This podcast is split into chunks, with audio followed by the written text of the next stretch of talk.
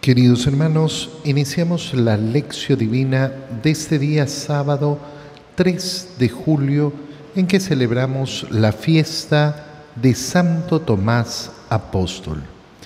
Por la señal de la Santa Cruz de nuestros enemigos, líbranos Señor Dios nuestro, en el nombre del Padre y del Hijo y del Espíritu Santo. Amén. Señor mío y Dios mío, creo firmemente que estás aquí que me ves, que me oyes, te adoro con profunda reverencia, te pido perdón de mis pecados y gracia para hacer con fruto este tiempo de lección divina. Madre mía Inmaculada, San José, mi Padre y Señor, Ángel de mi guarda, interceded por mí. En la primera lectura de esta fiesta de Santo Tomás, eh, Santo Tomás Apóstol, leemos la carta del apóstol San Pablo a los Efesios, capítulo 2, versículos 19 al 22. Hermanos, ya no son ustedes extranjeros ni advenedizos, son conciudadanos de los santos y pertenecen a la familia de Dios porque han sido edificados sobre el cimiento de los apóstoles y de los profetas, siendo Cristo Jesús la piedra angular. Sobre Cristo, todo el edificio se va levantando bien estructurado para formar el templo santo en el Señor, y unidos a Él, también ustedes se van incorporando al edificio por medio del Espíritu Santo para ser morada de Dios, palabra de Dios. Iniciamos esta fiesta de Santo Tomás Apóstol con esta lectura de la carta del apóstol San Pablo a los Efesios, donde en primer lugar se nos recuerda sobre qué está edificada nuestra fe. Nuestra fe está edificada sobre el testimonio de los apóstoles. Es sumamente importante darnos cuenta eh, de que nuestra fe efectivamente es una fe apostólica. ¿Qué significa cuando decimos que tenemos una fe apostólica? ¿Por qué creo? Yo creo porque le creo a los apóstoles. Ese es el fundamento de la fe. Pero ¿y por qué le vas a creer a los apóstoles? Porque he decidido hacerlo. Porque he decidido creer en su testimonio. Porque al final a nosotros nos ha llegado qué cosa? No nos ha llegado el mensaje del Señor anunciado por el Señor. No nos ha llegado el mismo Jesús a proclamar su palabra. No, lo que nos ha llegado es la transmisión generación tras generación del testimonio que dieron los apóstoles, aquellos que fueron elegidos por el Señor para estar cerca de Él. Pero ¿cómo puedes poner tu fe en el testimonio de hombres que murieron hace dos mil años? Mira, lo primero que hay que darnos cuenta es que nosotros vivimos la fe de un modo natural todos los días.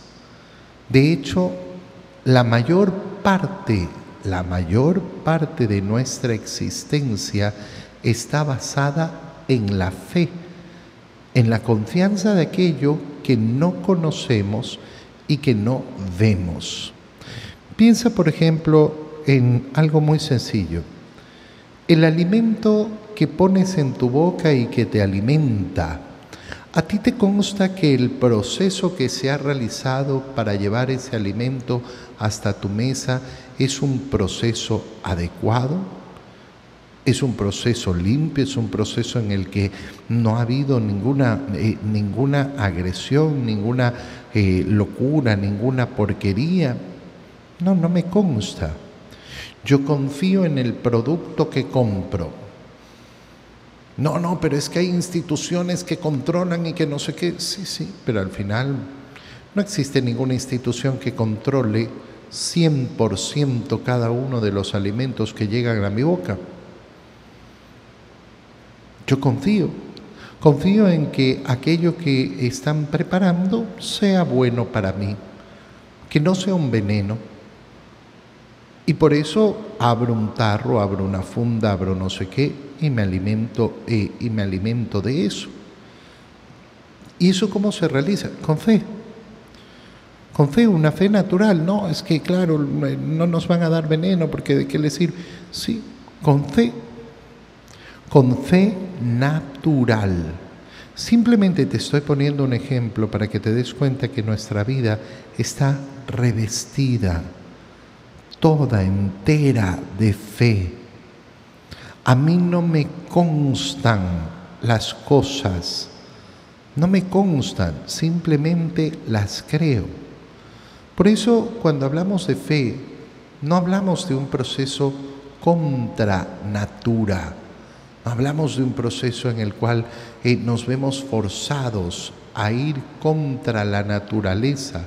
No, de ninguna manera, de ninguna manera. La fe es parte esencial no parte accidental, parte esencial de nuestra vida. Nos quieren vender la idea de que la fe le pertenece a la locura, de que la fe efectivamente le pertenece eh, ah, no, a lo irracional.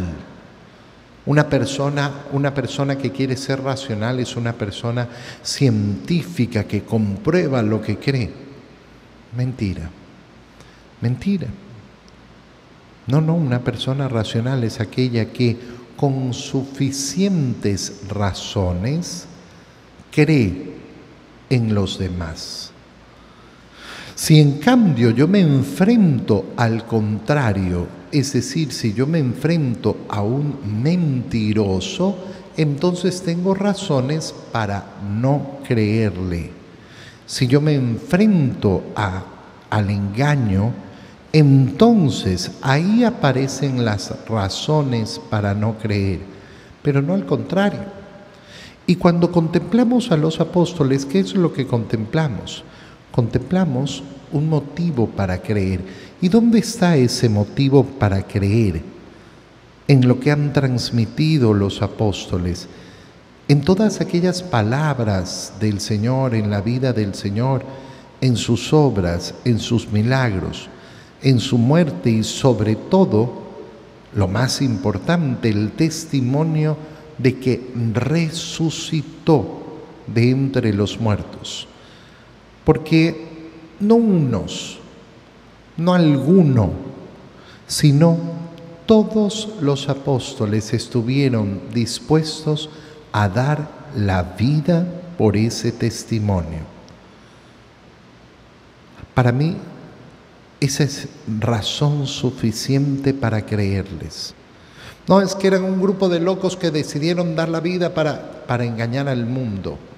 Porque el propósito que movía su corazón, el propósito que los hizo dejar su patria, el propósito que los hizo dejar su familia, el propósito que los hizo dejar su seguridad, el propósito que los hizo sufrir tanto, era engañar al mundo con una mentira que eh, se pusieron ellos de acuerdos para poderla fabricar. No, no, no, no, no suena muy lógico, no suena muy cuerdo. Esos hombres estuvieron dispuestos a dar la vida, ¿por qué? Porque estaban seguros del testimonio que habían dado de que aquello que predicaban, por más que sonara una locura, por más que sonara una insensatez, era la verdad revelada y es la verdad revelada. Ustedes ya no son extranjeros, no son advenedizos, son conciudadanos de los santos y pertenecen a la familia de Dios ¿Y por qué? ¿Cómo he llegado yo a pertenecer a la familia de Dios?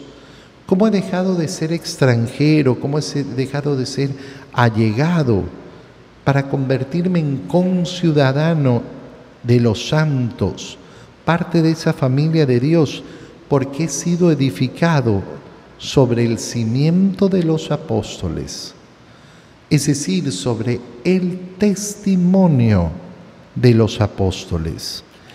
Y el testimonio de los apóstoles tiene una piedra angular, porque todo el edificio se construye sobre Cristo. Entonces, ¿a qué nos está llevando la lectura de la carta a los Efesios? A reflexionar sobre esa existencia de la iglesia de la cual yo soy parte. Esa iglesia que no está construida sobre algunas ideas, sino que está construida sobre la piedra que es Cristo, siempre Cristo, al centro. La iglesia es cristocéntrica. Todo está levantado, todo está estructurado, todo está organizado alrededor de Cristo. Sobre Cristo todo el edificio se va levantando bien estructurado. ¿Qué edificio? El edificio de los hijos de Dios. El edificio del cual formamos tú y yo parte. No estamos hablando de un edificio de piedras. Estamos hablando de un edificio de piedras vivas que forman el templo santo del Señor. Y por eso es que unidos a Él, también nosotros nos vamos incorporando en el edificio. Qué importante desarrollar en nuestro corazón ese sentido de pertenencia a la iglesia. La iglesia, la iglesia como si fuera una cosa externa. Yo, yo soy piedra viva de la construcción de este edificio que tiene su fundamento en Cristo y que es la iglesia. No es la iglesia para mí algo externo, no es una institución externa, no es una institución a la cual pertenezco, yo soy iglesia, soy parte integral de ese edificio por medio del Espíritu Santo. ¿Para qué? Para ser morada de Dios.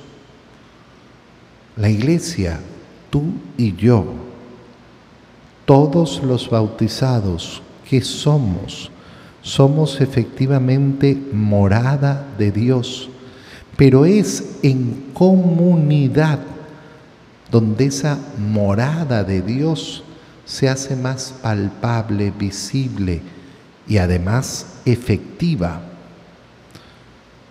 ¿Qué quiere decir?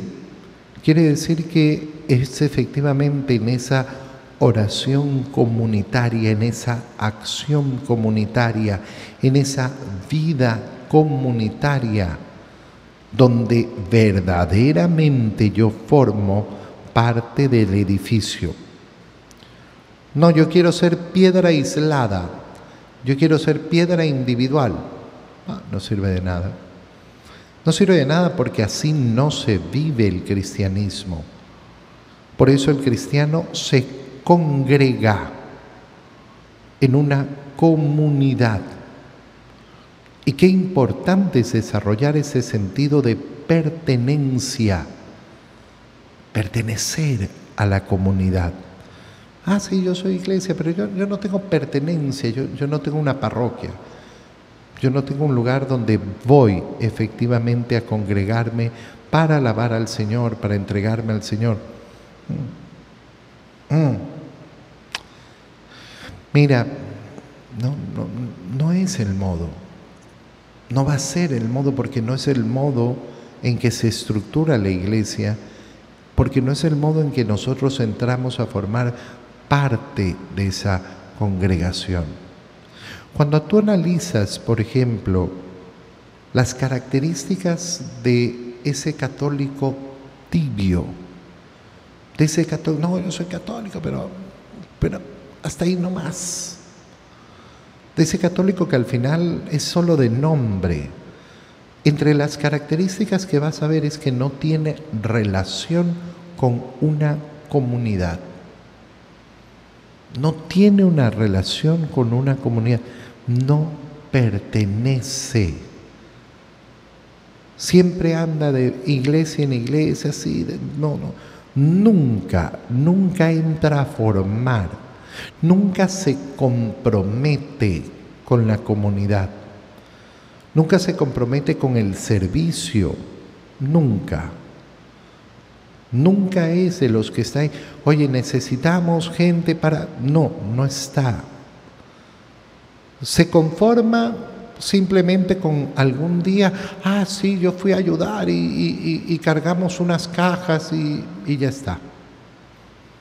Pero no entra a pertenecer, siempre se queda a un lado, con mil excusas, siempre con mil excusas. ¿Por qué?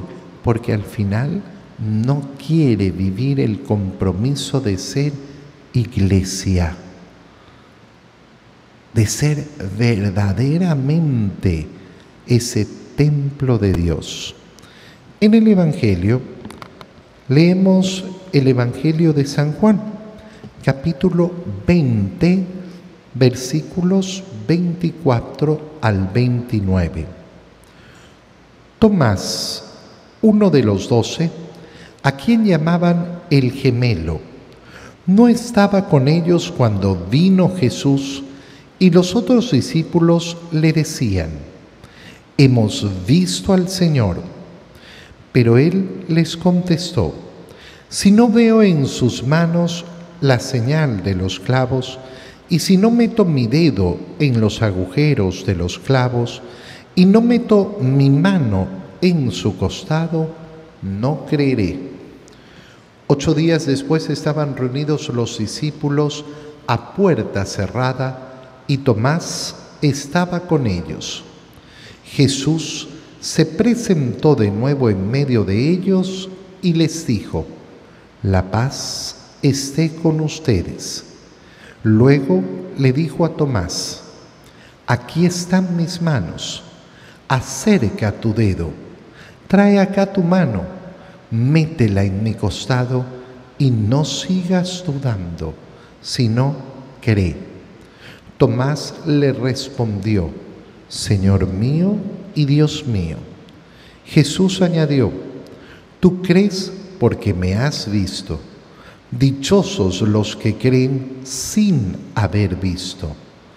Palabra del Señor. Es una parte del Evangelio que podemos estar verdaderamente horas meditándola, porque tiene tanta, tanta profundidad.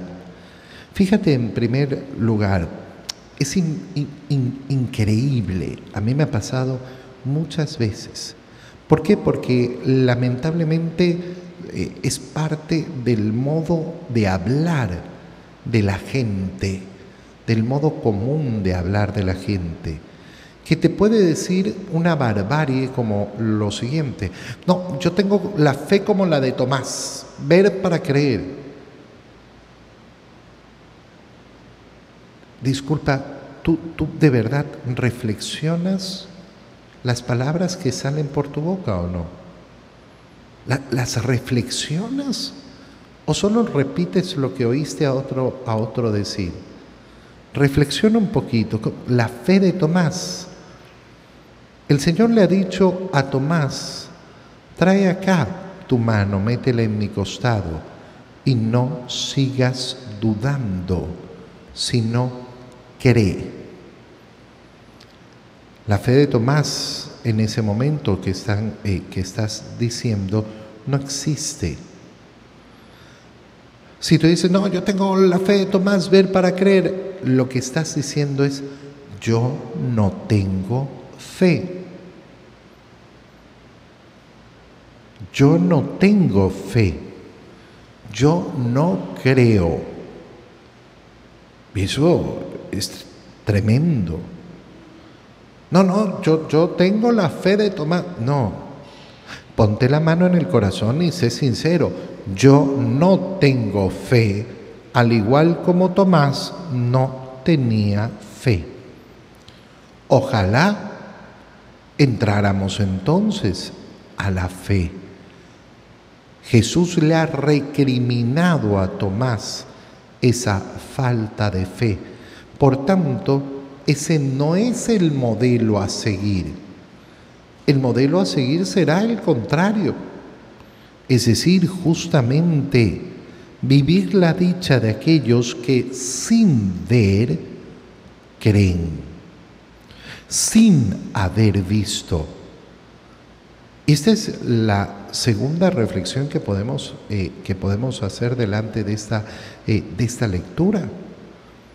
Oye, cuando una persona pretende que le comprueben para entonces creer, bueno, estamos hablando de el absurdo. Ah, compruébame que Dios existe y entonces yo empezaré a ir a misa.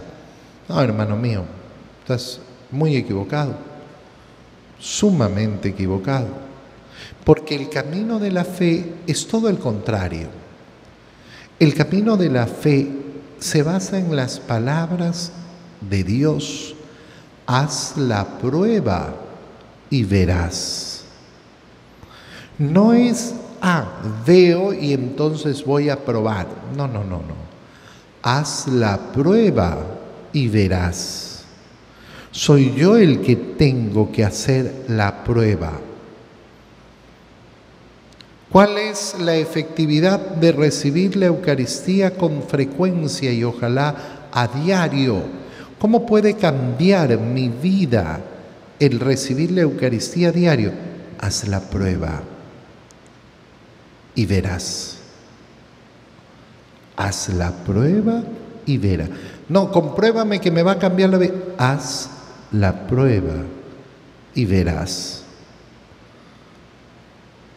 ¿Cómo me va a cambiar la vida hacer oración? Haz la prueba. Haz la prueba y verás. ¿Cómo me va a cambiar la vida vivir verdaderamente los mandatos del Señor? Haz la prueba y verás. ¿Cómo puedo confiar en el Señor y no confiar en, las cosas que son tan evidentes en el mundo? Si yo necesito este trabajo y la única forma de conseguirlo es sobornando, haz la prueba de confiar en el Señor y verás. Pero claro, aquel que quiere comprobar primero para después decir que tiene fe, no no es ese el camino. Fijémonos ahora en los particulares del Evangelio. Este es el Evangelio que viene justamente después de la primera aparición del Señor a sus discípulos, el día de la resurrección. Una escena preciosa donde vemos que lo primero que hace el Señor es mandar a sus discípulos a confesar, vayan y perdonen los pecados. A los que los perdonen los pecados les serán perdonados. En esa primera aparición del resucitado, Tomás, ese apóstol del Señor, que hoy día celebramos su fiesta y que conocemos un poco más de él porque es de los, digamos así, más mencionados en las escrituras, no está. Y resulta que los otros apóstoles le dan el testimonio. Hemos visto al Señor, verdaderamente está vivo. Pero Él no cree en el testimonio de los apóstoles. Dichosos los que sin ver creerán. Tú y yo, al creer en el fundamento del testimonio de los apóstoles, al creer efectivamente en el testimonio de los apóstoles, somos dichosos. Pero además, no solo que no les cree, sino que de ninguna manera está dispuesto a confiar en el testimonio de otro. Si yo, si yo no veo en sus manos la señal de los clavos, y si no meto mi dedo en los agujeros de los clavos, y no meto mi mano en su costado, no creeré. No es simplemente si veo al Señor, no, si veo al Señor no me va a bastar. Yo tengo que ver además que es el mismo cuerpo que tiene, que tiene la señal de los clavos. Y tengo que además no solo ver el hueco, sino que tengo que meter mi dedo y tengo que meter mi mano por su costado y entonces viene la parte maravillosa, verdaderamente maravillosa. ¿Por qué? Porque el Señor, en la siguiente aparición, a los ocho días, en vez de recriminar fuertemente a Tomás, lo va a recriminar después, pero no, no, no, no como primera acción. Como primera acción vemos al Señor entregándose a Tomás entregándose con amor, entregándole sus llagas. Mira Tomás, aquí están mis llagas, las llagas gloriosas de Jesucristo. ¿Querías meter tu dedo en mis llagas? Mételo, mételo. ¿Querías meter tu mano por mi costado? Métela el Señor está siempre dispuesto a que experimentemos sus llagas gloriosas, a que nos metamos por la llaga de su costado, por la que llegamos a su corazón. Padre, usted está equivocado. el Señor, yo, no he podido meterme por el costado. Eh, de la llaga del, del pecho para llegar al corazón de Jesús, ¿no comulgas? ¿No comulgas? ¿Qué crees que haces cuando comulgas?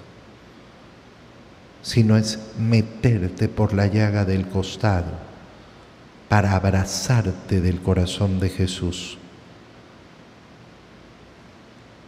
Mira cómo se nos entrega totalmente el Señor. Mira cómo se entrega a Tomás. Es una verdadera maravilla. Y ahora viene la reprimenda. Ahora le dice, deja de dudar, cree y Tomás, ahora sí, delante de esto, Señor mío, Dios mío, ¿tú crees? Sí, porque has visto.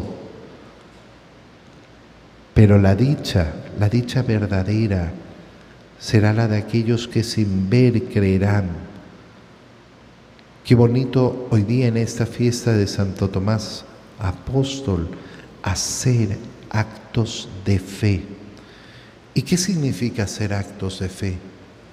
decir muchas veces, Señor, yo creo, yo creo. Qué bonito es, por ejemplo, estar en la Santa Misa y continuamente decirle al Señor, yo creo, verdaderamente creo que estás ahí, vivo, presente en el altar. Yo creo que lo que recibo en comunión es tu cuerpo y tu sangre. Yo creo en la palabra que se acaba de proclamar. Qué bonito llenar nuestro día de actos de fe.